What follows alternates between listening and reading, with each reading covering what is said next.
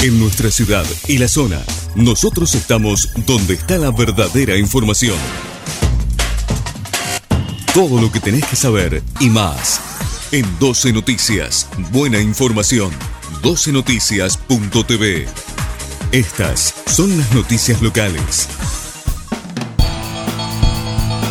Los trabajos se realizaron en conjunto con un grupo de vecinos y vecinas. Aguas Santafesinas mejoró el acceso al agua potable en un sector del barrio La Flores Sur. De esta manera se logró mejorar la calidad de vida y reduciendo la cantidad de fugas por conexiones irregulares.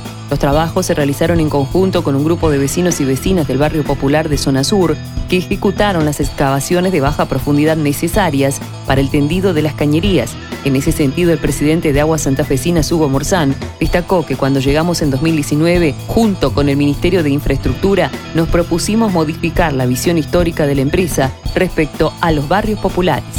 Vuelve Agitadoras en el Anfi, un homenaje a mujeres músicas de todos los tiempos. El viernes 3 de marzo, a partir de las 20 horas, en el Anfiteatro Municipal Humberto de Nito, tendrá lugar la tercera edición del Festival Agitadoras en el Anfi, donde mujeres y disidencias referentes de la escena local recorrerán temas clásicos de la música internacional, acompañadas por la banda Música para Volar.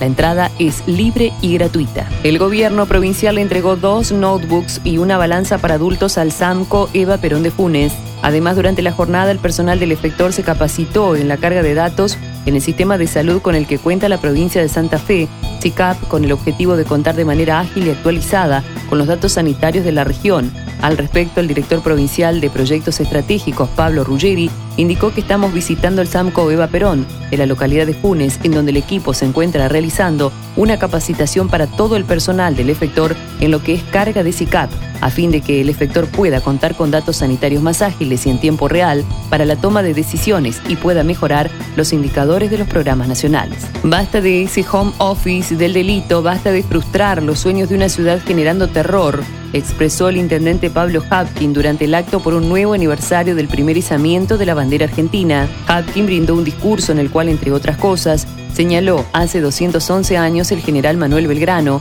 y María Catalina Echevarría reunieron las baterías en esta barranca frente al Paraná para izar el manto nacional recién creado. Eligieron este pago de los arroyos porque encontraron un poblado osado y comprometido con la causa nacional de rebelarse y exigir la libertad. Todo lo que tenías que saber y más. Te lo informamos acá en 12 Noticias. Buena información. 12noticias.tv. Estas fueron las noticias locales.